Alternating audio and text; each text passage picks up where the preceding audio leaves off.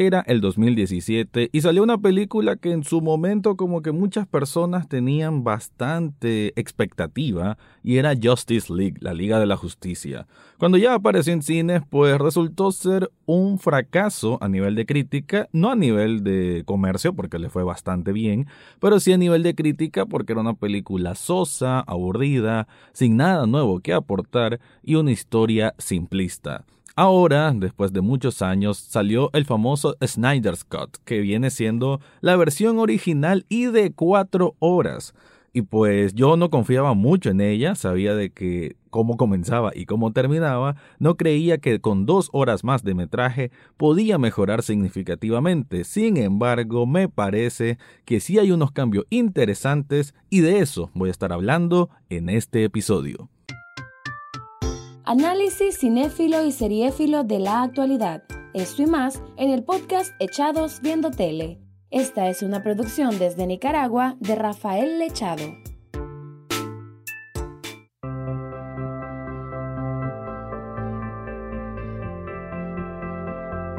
Bienvenido o bienvenida a un nuevo episodio de Echados Viendo Tele, el espacio para escuchar comentarios, críticas, opinión del mundo de las series y algunas veces de películas.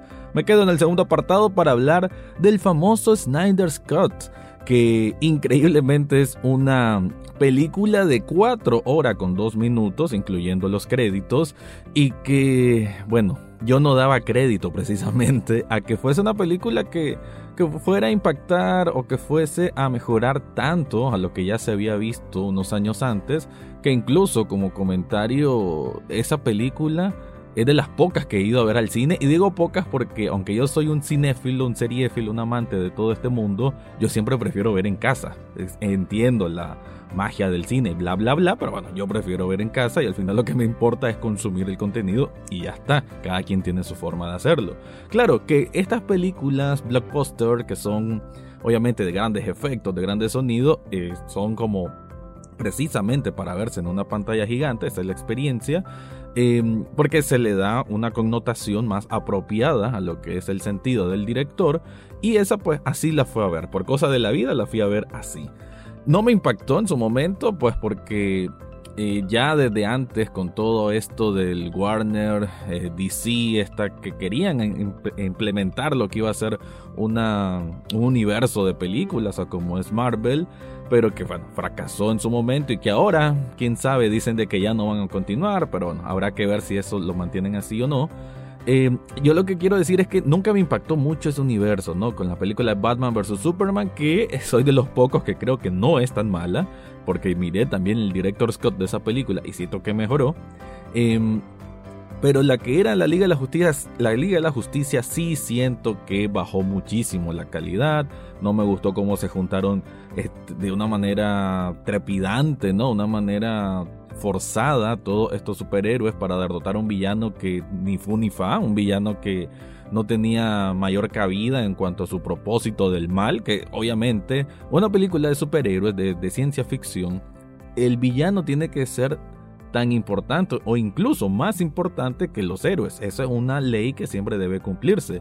Véase Thanos en este caso, que Claro, Thanos, universo de Marvel, yo jamás he sido muy fanático de las películas de superhéroes, pero en los últimos tiempos como que le he dado un, un espacio de mayor respeto y entiendo cuál es su misión de ser, ¿no? Su misión de existir.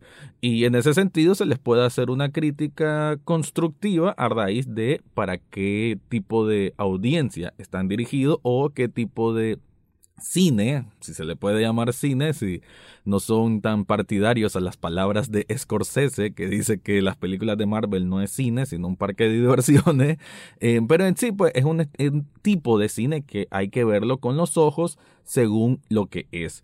Entonces, estas películas de Warner y DC, digamos que nunca tuvieron el éxito, nunca tuvieron la acogida del público como quisieron sus productores desde Batman vs. Superman, desde Man of Steel, que bueno, no era lo que se esperaba. Sin embargo, Zack Snyder siempre tuvo la idea de hacer cinco películas, que comenzaba precisamente con Man of Steel, después con Batman, Batman vs. Superman, después con esta Justice League y dos más, y esa era una línea que él iba construyendo, pero que quedó a mitad de camino por porque bueno, él tuvo que salirse del proyecto, decidió salirse del proyecto de Justice League en medio del rodaje. Bueno, creo que ya había terminado de filmarse, era la parte de postproducción lo que hacía falta, eh, porque pues una tragedia familiar con su hija que falleció y asumió Josh Whedon, que bueno, hizo un desastre, pero bueno, hay que ver, también él hizo caso a lo que le pedían los productores, de que fuese un tono más ligero, que fuese más con chistecitos tontos, que se pareciera más a Marvel, ¿no? Que fuese más comercial.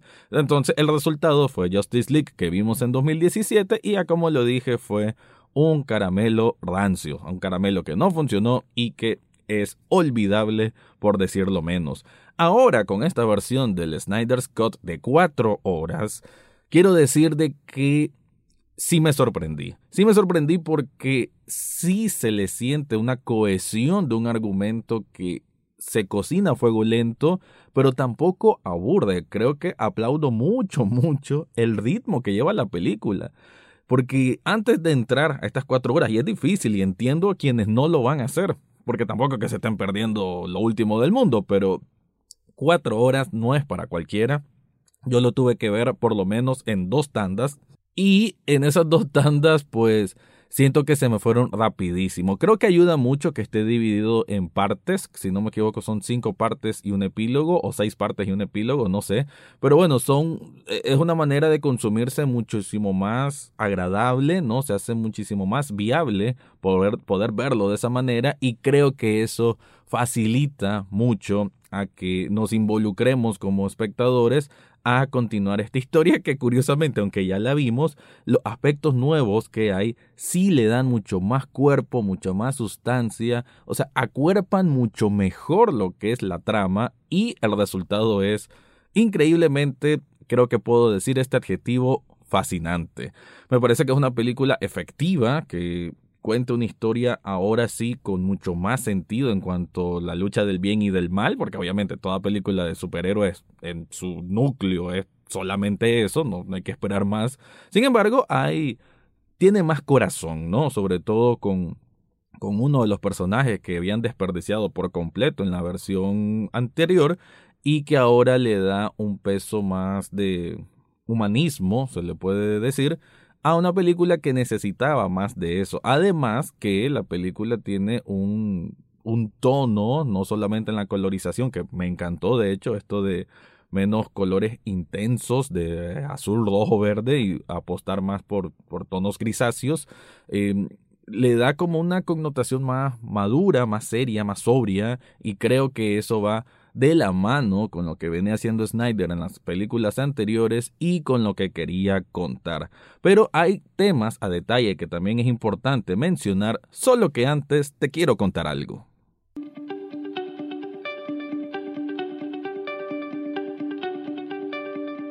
todo momento es excelente para conseguir una prenda con algo personalizado, con un diseño personalizado. ¿Y sabes dónde encontrar eso? En Sublishop Nicaragua. Esta tienda de sublimación tiene tazas, tiene vasos, tiene camisetas, tiene hoodies, bueno, tiene una variedad de artículos con diseños únicos. Diseños que ellos mismos te los pueden hacer o ellos mismos tienen una gran variedad que han adquirido alrededor de los años y que seguro hay uno que va de acuerdo a tu personalidad, ya sea con dibujos animados, con bandas de rock, con nombres de equipos de fútbol, temáticas variadas para todo gusto. Yo tengo varias prendas de ellos, cada mes saco una nueva y la verdad estoy encantadísimo. Si querés saber más de ellos, aquí en las notas de este episodio te dejo un enlace para que descubras todo lo que ofrecen ahí.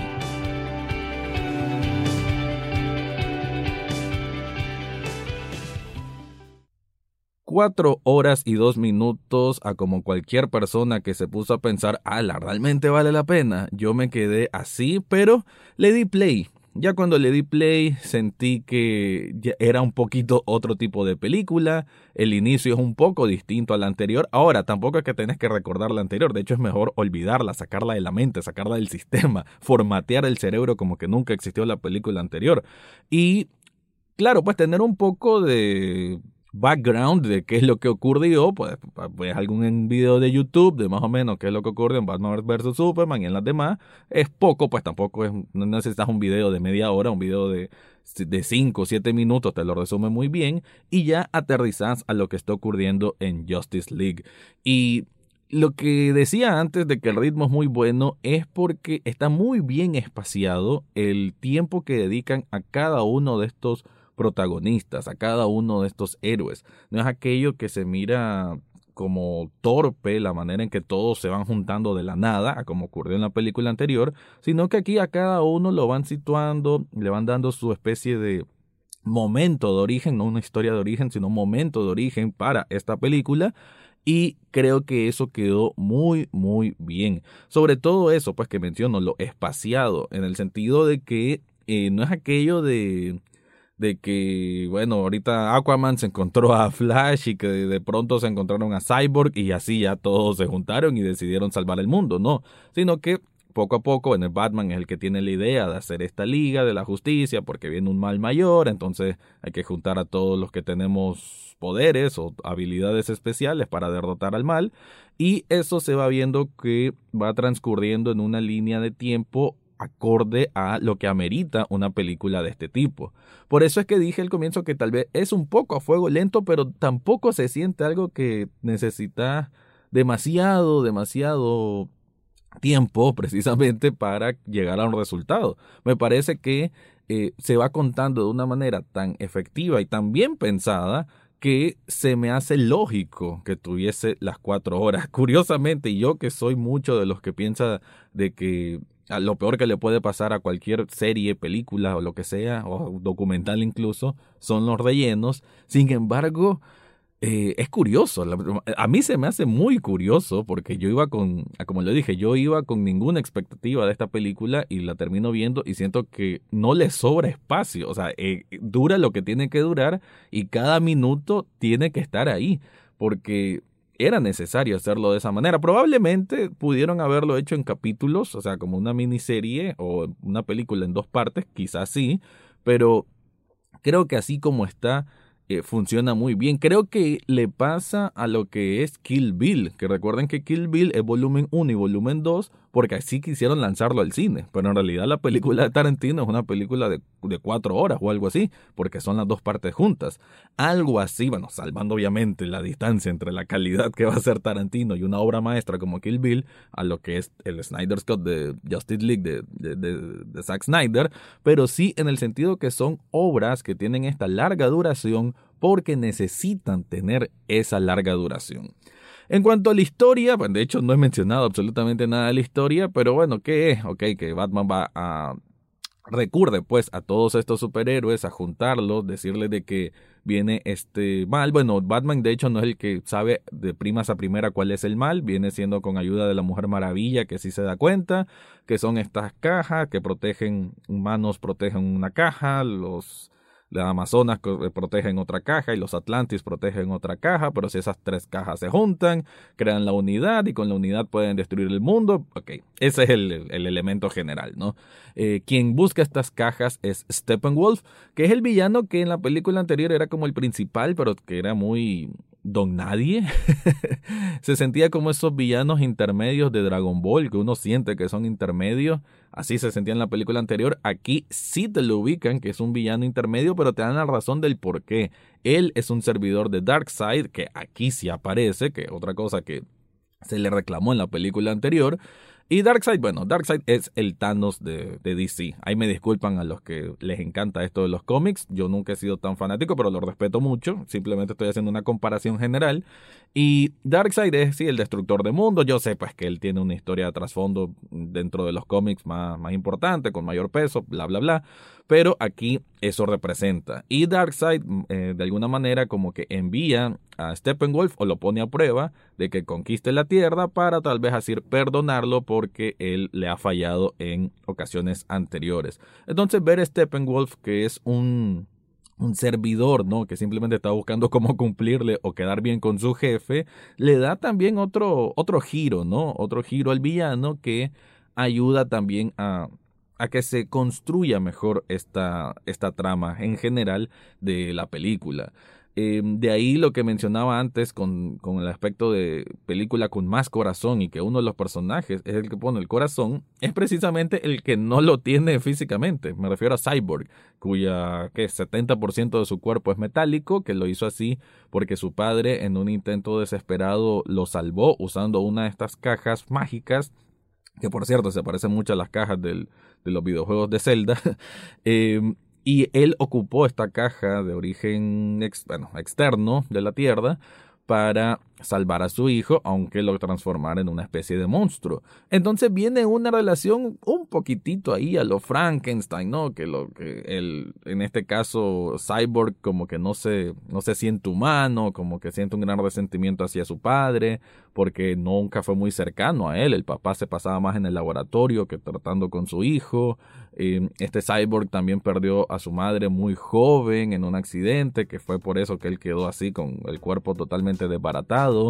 Entonces, y, además el sacrificio o las acciones que hace Cyborg ya para destruir a este villano como tal, eh, es lo que le da mayor sentido a la película, mayor sentido a toda la, la combinación de estos grandes superhéroes creo que eso ayudó muchísimo. No solo de Cyborg, pues por su acción, sino también Flash, que en la película anterior solo lo pusieron como un papel cómico y muy insignificante en lo que es la pantalla final. Aquí tiene un papel súper relevante, súper importante y un momento que en general me hubiese gustado no haber visto la película anterior porque me hubiera generado ese ¿y qué va a pasar ahora? y sin embargo lo logra de alguna manera porque sí se siente el cambio con lo que había ocurrido en la batalla final de la película anterior. Y que le dieran esa importancia a Flash creo que es muy, muy válido. Bueno, cada uno de ellos creo que aquí sí se siente como como una pieza de un gran engranaje que cada una de estas piezas sí tiene un sentido de ser, cada una de estas piezas sí tiene su motivo de estar en, el, en un tiempo determinado y eso ayuda a que haya una congruencia para llegar a una conclusión de esta historia, por lo menos a la conclusión de vencer al villano de turno. De hecho, la manera en cómo matan a Steppenwolf me pareció genial, una muy, muy buena escena. De hecho, de una película que está plagada de escenas de acción muy buenas. Algunas incluso la habían quitado o modificado en la película anterior sin sentido. Aquí son más crudas, sí hay sangre. De hecho, pues una película que obviamente tiene un toque más adulto, menos infantilizado como habían hecho en la versión anterior y eso le da mucho mayor peso, mucho mayor volumen de, de una trama envolvente que sí, insisto, una trama que sí funciona con esa larga, larga duración que tiene de cuatro horas. Entonces, para concluir, quiero decir de que la película con los cambios que tiene y estas dos horas añadidas de contenido sí le dan una no puedo decir tampoco de que es una película épica, como otros han querido situarla. Me parece una muy buena película de superhéroes. Una película ambiciosa, porque juntar a tantos, tantos superhéroes no es tarea fácil. Y creo que Zack Snyder lo logra por saber muy bien contar una historia a un tiempo específico, a un ritmo adecuado. Y por eso creo que es una hazaña que sí vale la pena señalar que sí vale la pena darle el reconocimiento que merece, pero obviamente no es la mejor película de superhéroes que se ha hecho en la historia, ni tampoco la segunda mejor película a como lo sacó el sitio IMDB. Pero bueno, también quiero saber de vos, ¿te gustó, no te gustó? ¿Por qué? ¿Por qué no? Eso lo podés comentar cuando esté publicando este episodio en Instagram, en Twitter, en Facebook. Y antes de despedirme, te quiero recordar que en las notas de este episodio te dejo un enlace para coffee.com pleca echados viendo tele donde puedes hacer una donación de un café virtual que un café virtual apenas cuesta un dólar y con eso estás apoyando a este proyecto. Ahora sí me despido, ese fue mi review de Justice League, el Snyder's Cut. Eso fue todo por hoy en Echados Viendo Tele. No olvides suscribirte desde tu sitio favorito, ya sea Spotify, Apple Podcast, Google Podcast o hasta en YouTube. En las notas del podcast encontrarás el acceso a Facebook, Twitter e Instagram, además de cómo hacer una donación de un café virtual a este programa. Gracias por escuchar y serán hasta la próxima semana.